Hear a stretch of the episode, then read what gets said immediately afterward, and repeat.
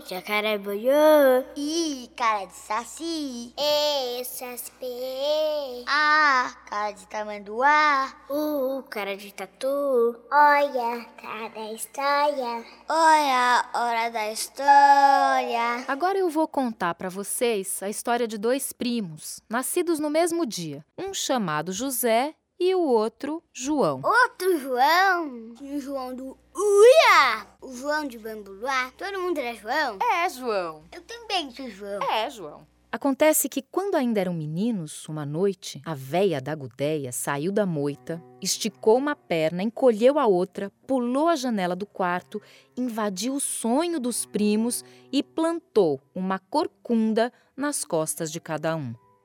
José acordou e começou a chorar. Mas o João não, violão. Ficou matutando um jeito de se livrar daquele negócio. Esfregou bucha, botou gelo, passou arnica, encostou faca gelada, como a gente costuma fazer quando cresce um galo, sabe? E nada. Não teve jeito. Jogavam bola, empinavam pipa, com a corcunda lá. Nadavam no rio, trepavam nas árvores, a corcunda lá. Até que ficaram em idade de casar atravessaram a mata e foram procurar namoro lá no baile da cidade. Ah, era tanta gente dançando, moça bonita com laço de fita, flor no cabelo, saia rodada. Mas nenhuma delas quis casar com os primos, por causa daquela corcunda, claro. O José encostou no canto da parede e ficou só reclamando. Ai, que ninguém gosta de mim. Ai, que as moças não dançam comigo. Ai, como eu sou infeliz. Ai, que isso parece um castigo. Agora, o João não, violão. Em vez de reclamar, ele ficava era matutando um jeito de se divertir no baile, já que as moças não queriam mesmo saber de dançar. Matutou, matutou, mas ele matutava com o coração. Ele tinha um coração pensante. Matutou, matutou, até que sentiu o beliscão da ideia. Vou aprender a tocar viola. Foi até a mata buscar madeira para construir sua viola. Olhou ao redor até que encontrou a árvore, ou talvez tenha sido encontrado por ela. Pediu licença para pegar um pouco da sua madeira e não é que na mesma hora bateu um vento e a árvore balançou como se dissesse sim? Será que era a árvore da campanária? Ele construiu sua violinha com todo o capricho do mundo e começou a treinar. Ding-liling, ding-lilunga, ding-liling, ding-ling-ling-lunga. Quando ficou bom mesmo naquela coisa de tocar a viola, foi ao baile e ninguém botou fé mas ele subiu no banquinho e animou a festa. Ding-li-ling, ding-li-lunga, ding-li-ling, ling, ling, ling, lunga, ding-li-ling, ding-li-lunga, ding-li-ling, ling, ling, ling, lunga, ding-li-ling, ding-li-lunga, ding-li-ling, ling, ling, ling, O povo não conseguia parar de dançar. Era moça, moço, velho, velha, até cachorro. Será que a Jambilula tá lá?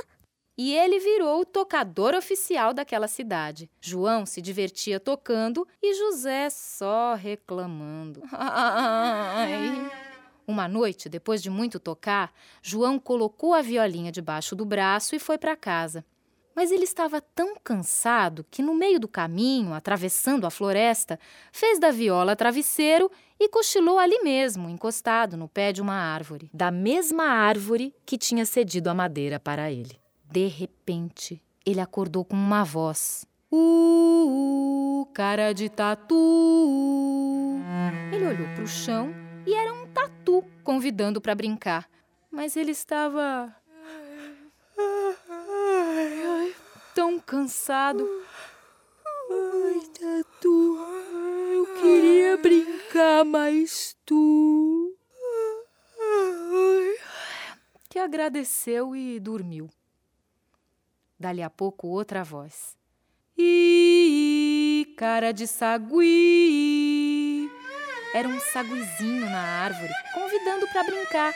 Ai, que bicharada animada. Ai, sagui. Eu queria brincar Mas era tanto sono, mas tanto que ele agradeceu e dormiu. Logo depois, outra voz. Ah, cara de coruja! Não é possível. Ai, será que eu tô sonhando? Ô, oh, dona coruja, a senhora dorme de dia, mas eu tô cansado. Ai, muito obrigado. Nem bem voltou a cochilar, foi surpreendido de novo, desta vez por um coro de vozes. Segunda, terça, quarta, quinta, sexta. Segunda, terça, quarta, quinta, sexta. Segunda, terça, quarta, quinta, sexta. Segunda, terça, quarta, quinta, sexta. Segunda, terça, quarta, quinta, sexta. João procurou na terra e não era o tatu. Nos galhos e não era o sagui. No céu e nada da coruja. Então percebeu que o couro parecia sair de dentro da árvore. Espiou por um oco no tronco e viu cinco gnomos cantando animadíssimos na salinha da casa deles. Segunda, terça, quarta, quinta, sexta. Segunda, terça, quarta, quinta, sexta. Segunda, terça, quarta, quinta, sexta. Segunda, terça, quarta, quinta, sexta. Segunda, terça, quarta, quinta, sexta. Mas era um coro tão animado mesmo que João não aguentou. Pegou a viola, espantou o sono e começou a tocar. Sábado, domingo também. Sábado, domingo também. Sábado, domingo também. Sábado, domingo também. Sábado, domingo também. Sábado, domingo Então foram os gnomos que não acreditaram. Ficaram com as boquinhas abertas, só admirando João tocar. Por fim, convidaram João para entrar mas como? Ele era muito grande, não ia caber no oco daquela árvore. Que nada! Dinguililing, dinguililunga. Os gnomos estalaram os dedos e transformaram João em um homenzinho minúsculo, do tamanho de um polegar. A viola virou uma mini violinha. Ele entrou na casa dos gnomos e foi uma festa só. Segunda, terça, quarta, quinta, sexta. Segunda, terça, quarta, quinta, sexta. Segunda, terça, quarta, quinta, sexta. Segunda, terça, quarta, quinta, sexta. Sábado, domingo também. Os gnomos estalando de alegria. Troféu Joinha! Troféu Joinha para você, João! A sua música foi uma grande novidade. A gente só conhecia até sexta-feira e você veio ensinar que tem sábado e domingo também. Pode pedir qualquer coisa em troca, qualquer coisa, João. João arriscou, mostrando sua corcunda. Essa coisa me incomoda muito. Se vocês pudessem arrancar daí. Os gnomos estalaram os dedos. Dinguililing, dinguililunga. E lá estava João, grande outra vez, do lado de fora da árvore e sem a corcunda. Troféu joinha pra você! Ele agradeceu pulando feito pipoca na panela e saiu tocando sua viola. Dinguililing, dinguililunga, dinguililing, sumiu minha corcunda. Dinguililing, dinguililunga, dinguililing, sumiu minha corcunda. Dinguililing, dinguililunga, dinguililing, sumiu minha corcunda. Foi nessa hora que o primo José viu o primo João sem a corcunda. Ai, João, como é que você conseguiu? Eu também quero. João contou, tintim por tintim. O José quis imitar e lá se foi. Tatu, cadê tu? Sagui, vem aqui. Corujinha, corujinha, onde você se enfiou sua bruxinha? Gnomos, eu também sei cantar. Sábado, domingo também. Sábado, domingo também. Sábado, domingo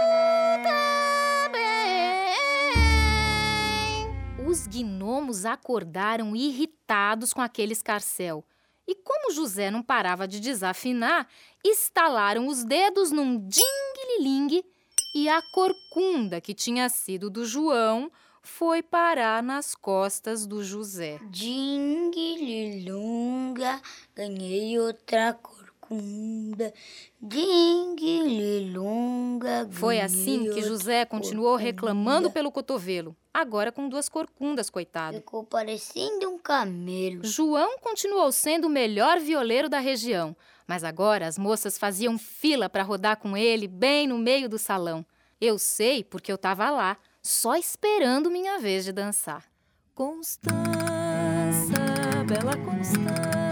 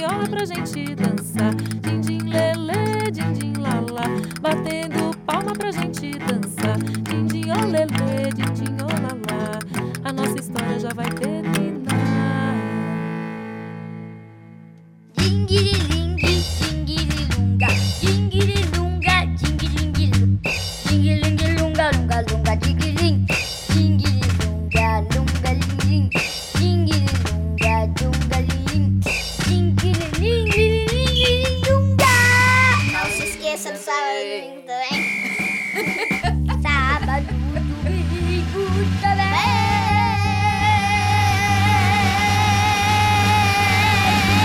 Troféu joinha pra você. Acabou? Agora a gente vai dormir. Hum. hum.